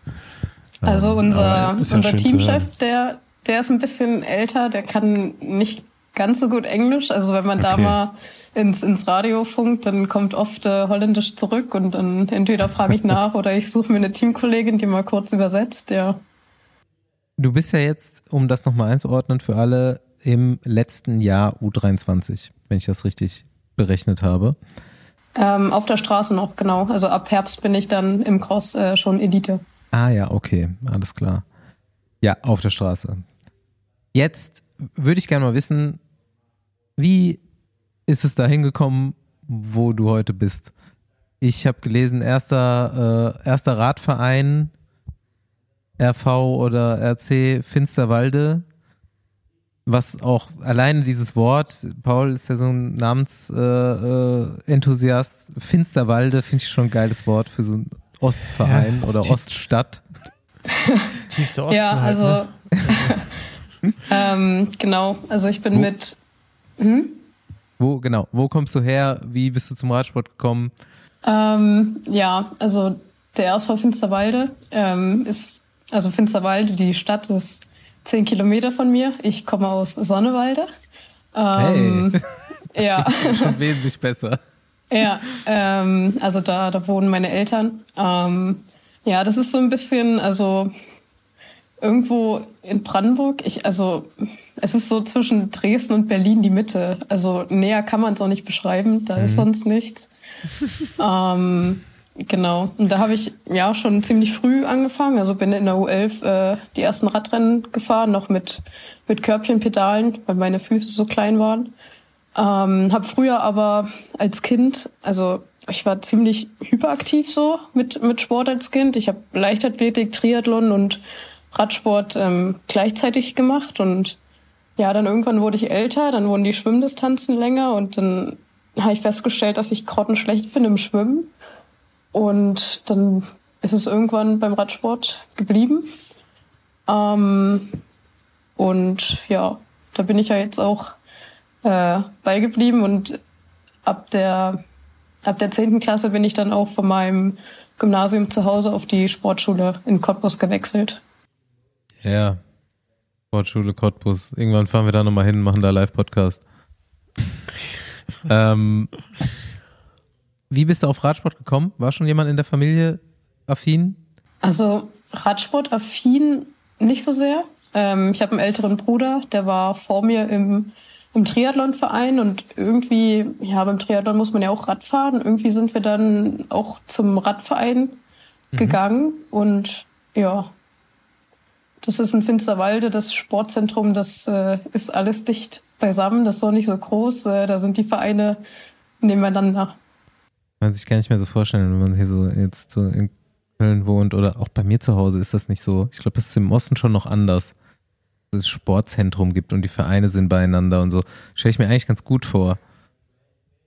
Sonst ist ja alles irgendwie so verteilt und du musst dich erstmal erkundigen, wo du überhaupt hin musst und Leute finden, ja, die das also auch machen. Finsterwald ist wirklich auch nicht groß, ne? Also, also du meinst, der Ort ist so klein, dass das Sportzentrum einfach, es ist einfach ein Star. Also wir, wir haben auch nur ein Stadion und eine Schwimmhalle und die sind halt zufällig nebeneinander, deshalb ist, äh, ja. sind der Triathlonverein und der Radsportverein nicht weit voneinander weg.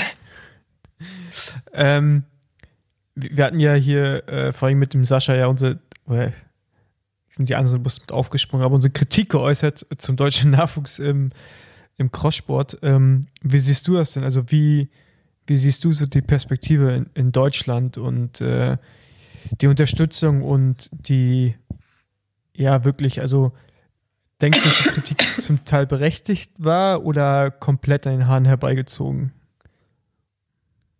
Ähm, ja, so ein, so ein Mittelding vielleicht. Also ich finde es, Sascha hat ja schon irgendwo angekreidet, dass die Talente fehlen und dass der Wille fehlt und und ähm, ja, uns dann noch kritisiert, dass wir halt mit fünf Wohnmobilen zu einem Rennen fahren.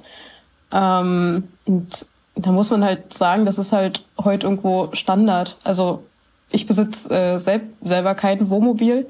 Das kommt alles bei uns vom Team. Ich hatte ja die letzten drei Jahre von Heizmart schon äh, enorm viel materielle Unterstützung bekommen. Ähm, das ist natürlich, also ähm, wenn man dann kein Ergebnis hat und so einen Aufwand betreibt und sieht, äh, wie wir da irgendwo angereist sind, dann kommt es schon schlecht rüber.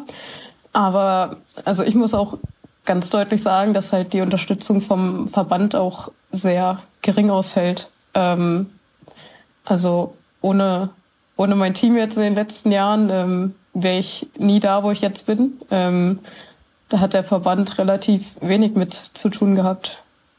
Aber wie, wie siehst du die, so die Perspektive? Also ich meine, bei dir selber siehst du es ja, ne? Die WM war ja äh, schon ziemlich erfolgreich, kann man sagen. Ich habe mit Philipp auch danach gesprochen, also zu damaligen Zeitpunkt noch dein, ich weiß nicht, was war bei euch sportlicher Leiter bei Heizomat? Ja, ich, ich glaube, offiziell hat er die ja, Funktion gehabt. Ja, ja genau.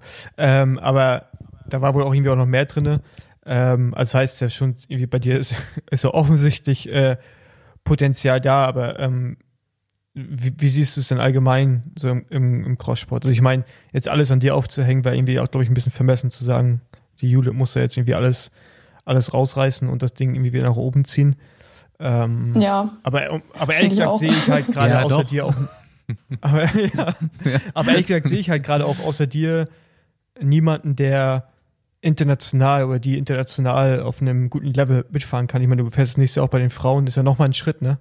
Und da werden sicherlich auch die Rennen, selbst wenn sie nicht durchfährst, wenn sie dich nach vorne bringen oder jetzt nicht durchfahren konntest am Anfang, aber die werden sich auf jeden Fall besser machen. Ähm, ja, wie siehst du das so? Ähm, ja, für mich ändert sich ja tatsächlich relativ wenig mit dem Aufstieg zur Elite. Also nur, dass ich die Meisterschaften in der ähm, Elite-Klasse mitfahren muss, aber bei den Weltcups bin ich ja jetzt schon seit seit Juniorinnenzeiten ähm, mhm. in der Elite mitgestartet, also seit ich 17 war und ähm, ja, bei den UCI-Rennen gibt's auch äh, keine extra U23-Klasse.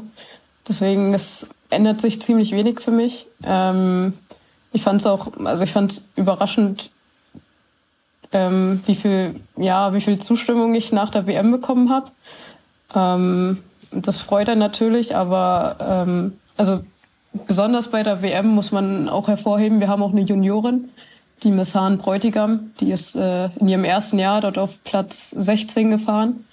Das, ähm, ich glaube, ich weiß gar nicht, ob das überhaupt jemand mitbekommen hat, aber also ich finde es äh, schon ziemlich stark. Also hm? im, im, ersten Jahr U23? Nein, im, äh, in ihrem ersten Juniorinnenjahr ist sie auf Platz 16 gefahren, in der U19 Altersklasse. Okay, okay, das, äh, das ist gut, ja.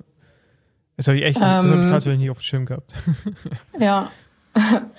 Ähm, dann ein Juniorfahrer bei mir aus dem Team, auch äh, Erstjahres U19-Fahrer, ist auch auf Platz 23 gelandet. Ich denke auch, dass es irgendwo ein Ergebnis ist, womit man zufrieden sein kann und was vielleicht auch mal hervorgehoben werden könnte.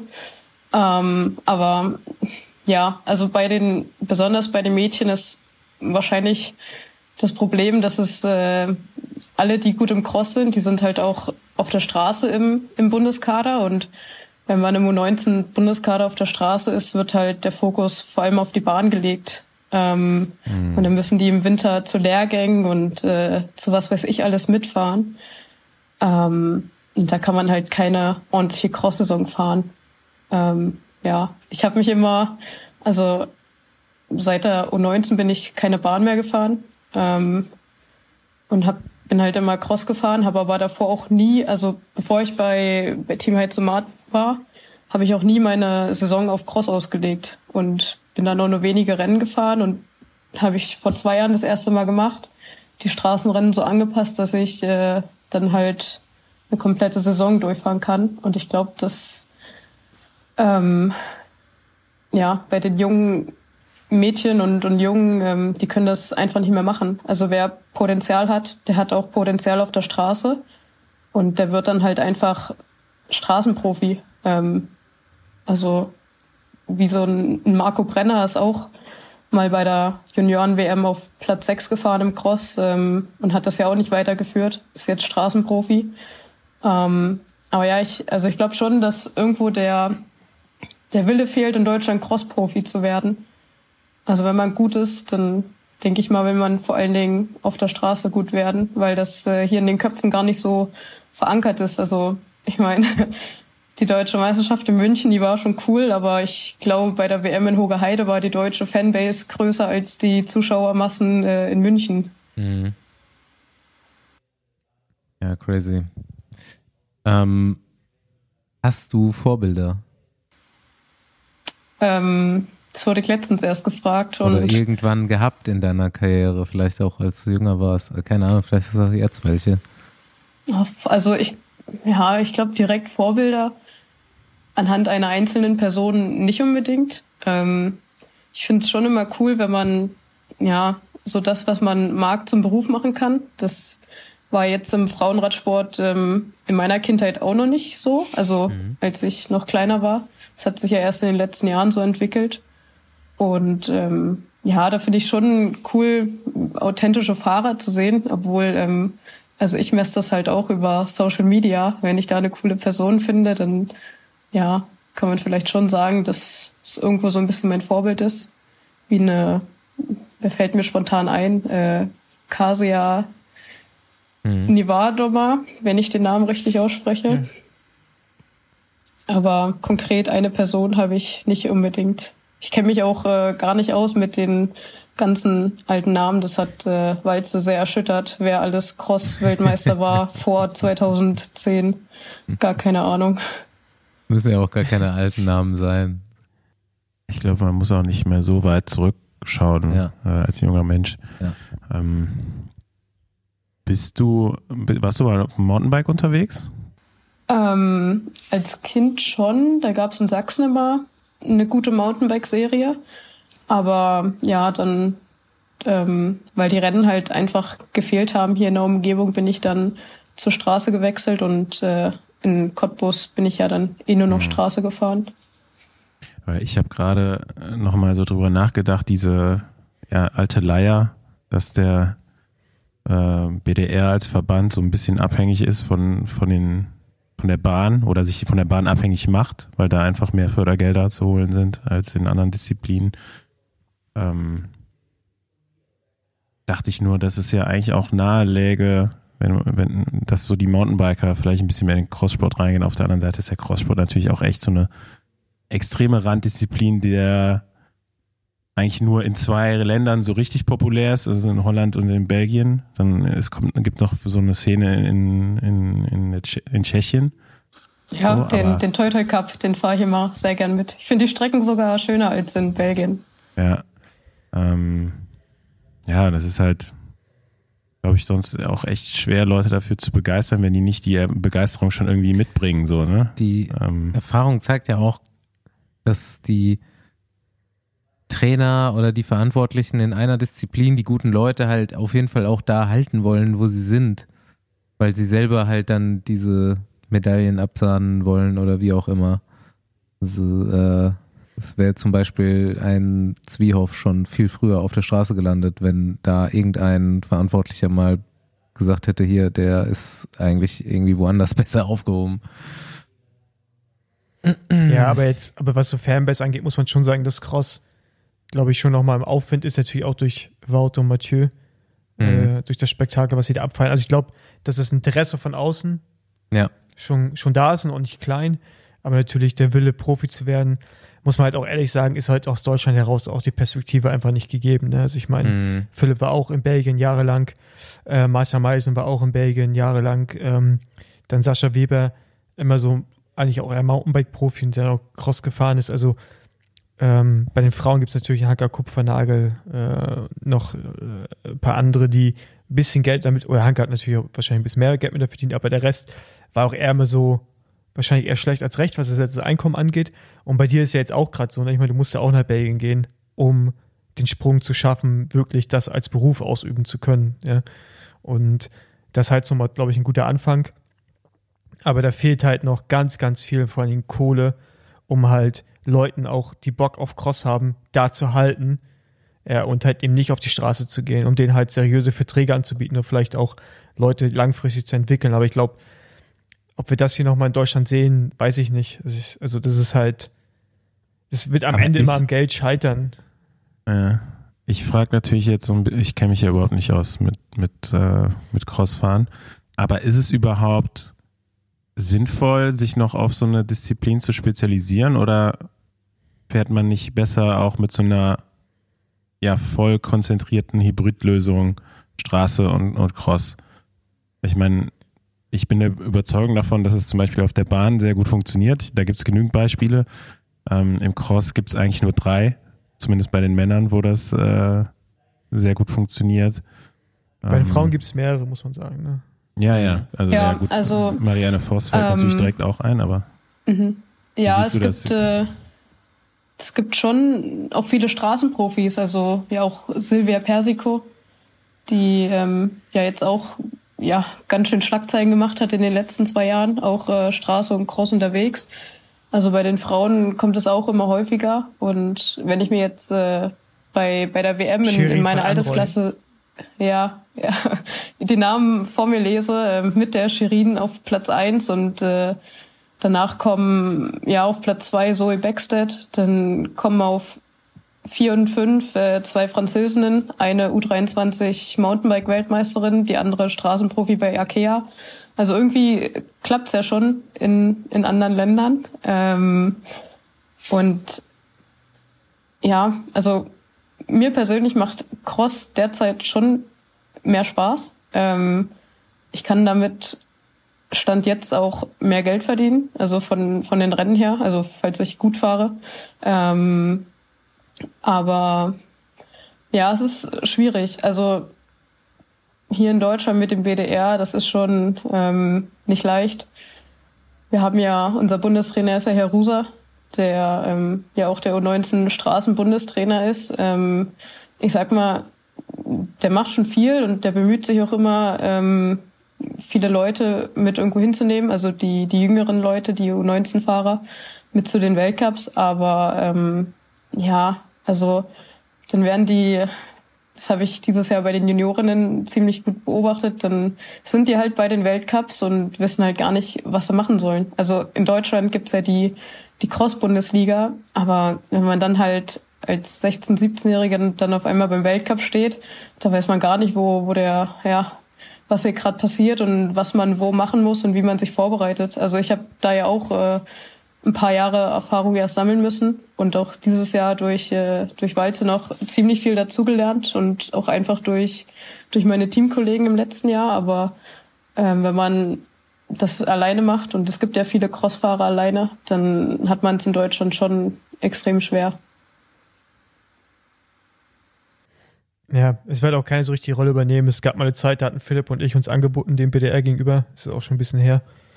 Äh, wurde aber auch nicht so richtig aufgenommen, der Ball. Bei uns ja manchmal vorgeworfen wird, dass wir immer nur kritisieren, aber nichts verändern wollen. Da gab es eine Zeit, wo wir was verändern wollten oder mithelfen wollten. Ähm, und ich, solange da jetzt keine Person ähm, braucht man Rusa auch gar keinen Vorwurf machen, weil das halt auch Quatsch ist, weil das ganze Jahr auf der Straße unterwegs und dann auch im Winter, du kannst das funktioniert einfach auch nicht. Ähm, aber ich, ja, weil du vorhin auch Gravel so gesagt hast, einfacher Weg wäre, Gravel-Profi zu, zu sein oder zu werden.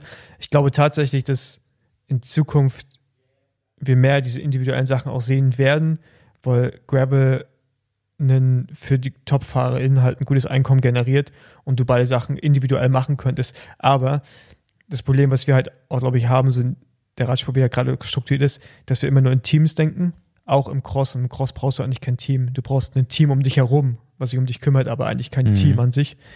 Ähm, und ich glaube, wenn man da so ein bisschen rauskommt aus diesem Gedanken und sich auch damit abfinden kann, quasi sein eigenes Team zu sein äh, und sich die Leute zu suchen und seine Partner, dann kann man von beiden, glaube ich, auch wirklich auch Männerradsport wird immer noch besser bezahlt, ist einfach so, ja, aber auch im Frauenradsport, glaube ich, sehr gut äh, von leben. Aber man muss es halt natürlich auch wollen und so ein Risiko eingehen und ja. irgendwann wird der Switch da auch kommen, glaube ich. Kann, kannst du so einen Weltcup als Einzelstarter fahren? Ähm, ja, also auch eigentlich kann ich das als ganz normale Person fahren. Also ich hm. brauche dazu kein, kein Team oder auch keine ja, ähm, ich kann da als Individualsportler fahren. Ich, also ich glaube, in Deutschland ist es relativ leicht, weil zum Beispiel man hat ein begrenztes, äh, die Nation hat ein begrenztes Start, äh, eine Starteranzahl. Und in Belgien und Holland ist es dann natürlich schwierig, wenn nur acht Fahrer fahren dürfen, da noch irgendwo reinzukommen. Aber in Deutschland fahren ja nicht viele. Also da kann man sich eigentlich schon irgendwie beim BDR anmelden und dann meldet der und ja, das geht also relativ einfach. Also ich kann auch übrigens Cross-Weltcup fahren, ne? Es werden nicht immer alle hast, Männer Ach ja, du hast ja noch vergeben. eine Lizenz, ja. Ja, ich, ich kann mich einfach melden, sage, ich möchte fahren und wenn Plätze frei sind, kann ich halt fahren. also es ist wirklich nicht so schwer. ähm, und nice. in Belgien darf man auch nicht vergessen, äh, ein Teil hat ja einfach quasi, es ist als Privatier unterwegs. Ne? Die haben einfach ihre Sponsoren, eine Art Team an, aber es ist einfach nur eine Person, die da drinne fährt. Ähm, genau. Also das ist relativ einfach. Ja. Okay, es eröffnet sich ein neuer Karriereweg für mich auch. Äh, Wenn du mal Crossback fahren willst. Zeichne uns, ja, ey. Ich, äh, ich also so ich empfehle. Live-Goal, ne? Namur oder, oder Val di Sole als Einstieg. Ich glaube, das. Ja. Äh okay. Also, wie gesagt, ich kenne mich jetzt ja, wie gesagt, im Cross nicht so aus, Basti. Aber wenn dein, deine Mountainbike-Skills schon so hart zu wünschen lassen übrig, würde ich sagen, hast du auf einem Crosskurs noch weniger Spaß. Oder? Ich finde es ist wahrscheinlich ja, technisch da, da kann man halt auch nicht, Also ich weiß so nicht, wo, es jetzt bei Basti am, beim Mountainbiken äh, mangelt. Da kann man halt alle 40 Meter einen Hang runterfallen beim Cross, ne? So, okay, okay. Also da sind keine ja, so Abgründe. In Namur, in Namur hm? geht das. Und in, ja. Waldis, in Namur geht das mit dem Abhang runterfallen. Da, Aber, da würde ich auch empfehlen, ähm, mit einem Mountainbike an den Start zu gehen. Okay. ja. Aber ja, ja klar, also Mountainbike ist schon nochmal anders. Also ich Cross, bin tatsächlich ja, auch schon, so schon mal Crossrennen gefahren. So zwei Winter mal, also weiß ich nicht mehr, mit 5, 26 oder so, ja. Also ich, ja, ich muss ganz ehrlich sagen, ich würde mich jetzt, äh, ich werde auch oft gefragt, ob ich Mountainbike fahren will. Und ich glaube, so, so eine richtige Cross-Country-Strecke würde ich mir jetzt auch nicht unbedingt zutrauen. Also ich habe jetzt in Leipzig und in Sonnewalde und nicht so das beste Mountainbike-Trainingsgebiet, äh, was Technik angeht. Also ich glaube, technisch unterscheidet sich der Mountainbike schon auch ein bisschen. Ich glaube auch. Ähm, zeichne uns mal äh, so ein bisschen semi-realistisch deine Traumkarriere der nächsten fünf bis zehn Jahre. Was oh. würdest du gern gewinnen? Straße und ähm, Cross. Oh, schwierige Frage. Ähm, oh, ich weiß, also ich muss sagen, ich äh, ich bin jetzt auch, es klingt jetzt komisch, aber ich bin jetzt auch gar nicht so der Typ, der unbedingt Rennen gewinnen will. Also wenn ich jetzt ein großes Rennen habe und da auch, weiß ich nicht, in die Top Ten fahre, dann bin ich auch schon zufrieden. Ähm, ich sehe das relativ realistisch, dass ich jetzt äh, in den nächsten ein, zwei Jahren keinen Cross-Weltcup gewinnen werde und ich glaube auch nicht die Runde. Aber ähm, ja, wenn ich mich halt in beiden Disziplinen noch ein bisschen weiterentwickle und äh, besonders auf der Straße halt noch an Erfahrung sammel. Und ähm, ja, also im Cross wäre schon mein Ziel, irgendwann mal ähm, ja, in der Top 10 bei einem Weltcup zu landen. Ähm, ja, dieses Jahr habe ich auch die Top 20 angepeilt und habe es, glaube ich, nur zweimal geschafft. Ähm, also ich kann da jetzt gar kein großes Rennen sagen. Ähm, zweimal geschafft ist ja geschafft. Wie bitte? Zweimal geschafft ist ja geschafft, auf jeden Fall. Ja, ja, das, immerhin, ja. Deswegen habe ich ja schon semi-realistisch gesagt zu der ganzen Geschichte, weil ich dachte mir das schon, dass du das sehr realistisch, äh, zu, zu realistisch vielleicht direkt äh, angehst, äh, meine Frage. Aber ja, das klingt doch eigentlich schon gut. Top 10 Weltcup ist auf jeden Fall schon mal eine Aussage, mit der ich hier gut leben kann bei der Frage. Hast du ein Lieblingsrennen? Ähm, Im Cross schon. Also mir gefällt die Strecke in Tabor sehr gut. Da ist nächstes Jahr auch die WM. Ähm, ist jetzt technisch nicht so die schwierigste Strecke. Die hat äh, ein paar Höhenmeter drin. Ähm, aber ich weiß, also irgendwie fahre ich sehr gern in Tschechien äh, Crossrennen. Ich finde die Stimmung da irgendwie immer cool. Und in Belgien, mhm. also zu viele Rennen bin ich jetzt auch noch nicht in Belgien gefahren. Ich habe mich jetzt so langsam mit der Strecke in Namur angefreundet. Vielleicht braucht es auch immer so vier Jahre.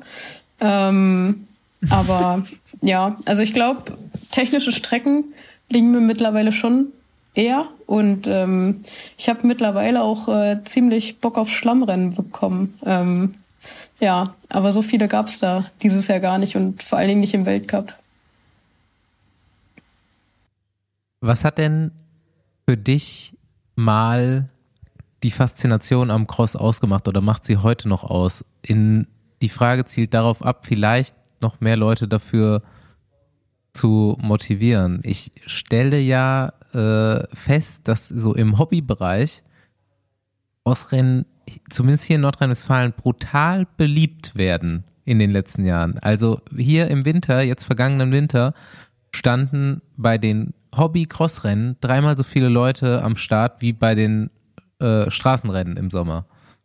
Ähm, wo ist für dich äh, deine Wann hat die Passion angefangen? Warum kam sie und was sind deine äh, dein Bewerbungsspot äh, für Crosssport? Ähm, ja, es ist einfach einfach cool. Ähm, ja, ähm, irgendwo finde ich's, ähm, ich finde es fast entspannter Crossrennen zu fahren als auf der Straße, einfach weil man kein Feld hat. Also ähm, man hat, also außer beim Start, ja, da hat man schon mal ein paar Leute um sich herum, aber sonst ähm, fährt man halt schon für sich alleine. Ähm, bei mir ist dann die Sturzangst doch einfach nicht so groß wie auf der Straße und ja, irgendwo ist es halt cool, dass man, dass halt jede Strecke irgendwie anders ist. Also nicht nur vom Aufbau von den Kurven, sondern halt auch vom, vom Belag, äh, dass jede Strecke so ihre Besonderheiten hat und dass man das natürlich ähm, dass man sich darauf auch speziell vorbereiten kann. Ähm, ist ja auch so ein bisschen Materialhype, äh, welche Reifen nimmt man, wie viel Luftdruck und alles. Da kann man sich ja bis ins kleinste Detail vorbereiten äh, für, für ein spezielles Rennen. Ja, und sonst, ich weiß nicht, also mir macht's mir macht's einfach Spaß. Man fährt halt, äh, ich fahre 50 Minuten, die Hobbyfahrer vielleicht ein bisschen weniger, die Elite Männer 10 Minuten mehr und ähm, ja, dann ist man fertig. Also mir gefällt es auch, dass es äh, doch relativ kurz ist und ja, dass man da halt nicht, nicht lange taktieren muss äh, oder sollte und halt einfach Vollgas fährt. Und ja, dann die technischen Eigenschaften einer Strecke dann auch noch äh, mitnehmen muss, sich da ein bisschen speziell vorbereiten muss. Äh, ja, ich finde, das macht so den Reiz aus. Okay, ich habe sowas wie eine Abschlussfrage. Wie sieht's bei euch aus? Ich wollte nur sagen, dass ich immer, ich finde die Treppen immer mega ätzend, auch zum Zugucken. oder? Was, ja, würdest du, ähm, was würdest du bei so Strecken ändern oder was hättest du lieber noch mehr drin? So. Also ich ähm, gucke ja, wenn immer mhm. nur so ein bisschen Cross über den Winter und da ist auf jeden Fall Immer wenn sie die Treppen laufen, dann denke ich mir so, warum müssen die jetzt Treppen laufen, wenn sie im Fahrrad haben? ähm, ja, da ist noch keiner, noch keiner hochgesprungen. Ähm, ja, irgendwie gehört es dazu. Also ich habe mir die, die Frage noch nicht so oft gestellt. Irgendwie sind die Treppen auf der Strecke und ja, dann muss man sie halt hochlaufen. ähm, ich bin, ich bin persönlich kein Sandfan. Also ich glaube, da weiß ich nicht, da liegt nicht so ganz meine, meine Begabung oder ich muss noch mehr trainieren, aber ja, irgendwie mit, mit Sand habe ich noch so meine Schwierigkeiten, aber sonst, ähm, ja, sonst bin ich offen für jede Strecke. Hast du dir bei deinen vier Starts dieses Jahr jetzt auf der Straße wenigstens mal den Luxus einer Besenwagenfahrt gegönnt? Ähm, oh, der Besenwagen, also eigentlich wurde ich immer von der Jury rausgeschmissen. Ähm, ich glaube ganz am Anfang beim äh, Omlop Hageland, ich glaube da kam der Besen, ah nee, nee, ich glaube, ich glaube nicht, ich glaube das war immer die Jury. Und ähm, die kommt dann auch immer sehr schnell in Belgien, habe ich gemerkt. Also da hänge ich noch in einer Wagenkolonne und dann kommt auf einmal die Jury und sagt mir, ja, ich kann aufhören. Das fand ich sehr überraschend. Weil eigentlich müsste danach noch der Besenwagen kommen. Also ja, also überholt hat er, hat er mich auf alle Fälle, aber ich wurde jetzt nicht von ihm äh, angehalten. Bist nicht eingestiegen. Mann, schade. Also nicht, dass du das jetzt nochmal probieren sollst dieses Jahr. Aber ich wünsche dir keinen, keinen Kontakt mehr mit weder mit Jury oder mit Besenwagen. So, das hier reicht. Ist auch, ist auch scheiße. Ich hoffe auch sehr. Dafür gibt es uns ja. Gut. Ich bin eigentlich äh, zufrieden soweit und gespannt, was, was da äh, dieses Jahr noch rauskommt und ab nächstem Jahr in der, in der Cross Elite Weltmeisterschaft auf deiner Lieblingsstrecke. Ja, also darauf freue ich mich auch schon sehr. Ist auch gar nicht so weit weg von der Grenze, also äh, können, können alle deutsche, deutschen Fans genau, rüber. deutsche Crowds ab nach, alle nach Tabor. Tschechien, ne? Ja. ja. Nächsten Winter. Judith Kral Fanclub. Alright. Ich bedanke mich. Danke, Judith. Für deine Zeit. Ja. Danke dir. Gerne. Und wir sehen dich